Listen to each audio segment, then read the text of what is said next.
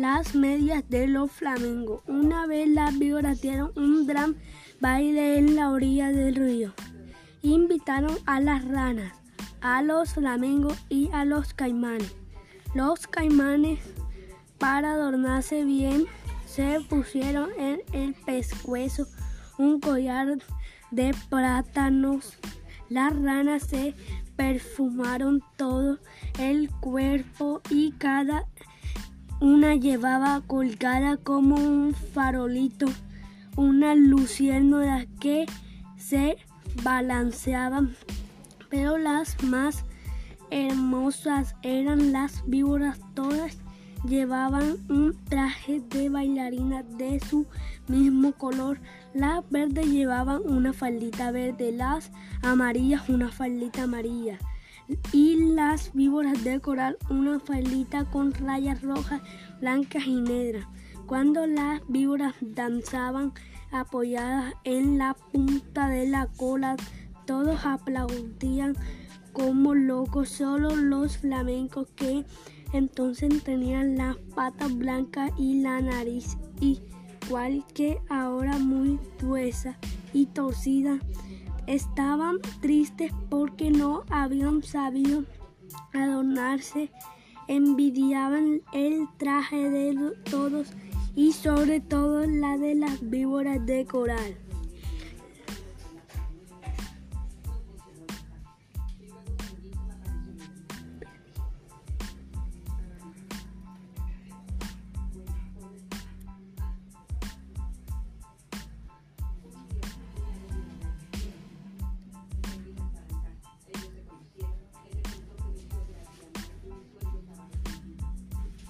Entonces un flamenco dijo, yo sé lo que vamos a hacer.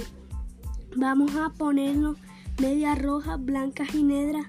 Las víboras de coral se van a enamorar de nosotros. Y levantaron el vuelo, cruzaron el río y fueron a golpear en un almacén. Tan tan pegaron con las patas. ¿Qué respondió el almacenero? Somos los flamengos. ¿Tienes medias rojas blancas y negras? No, no hay, contestó el almacenero. Están locos, en ninguna parte van a encontrar medias así. Los flamengos recorrieron muchos almacenes y de todos los echaban por locos. Entonces un armadillo que vio lo que pasaba se quiso burlar de los flamencos y les dijo, buenas noches señores flamencos, yo sé lo que ustedes buscan. Mi cuñada la lechuza tiene medias así. Pídanselas a ella. Los flamencos le dieron las gracias, se fueron donde la lechuza y les dijo, buenas noches lechuza, vinimos a pedirte medias rojas, blancas y negras. Con mucho gusto respondió la lechuza. Esperen un segundo y vuelvo. Al rato volvió con las medias, pero no eran medias, sino cueros de víboras de coral recién sacado de las víboras que la lechuza había cazado. Aquí están las medias, les dijo la lechuza, pero deben bailar toda la noche sin parar porque si paran un momento en vez de bailar van a llorar. Los flamengos no se daban cuenta de que eran cueros de víboras y locos de alegría. Se pusieron los cueros como medias y se fueron volando al baile.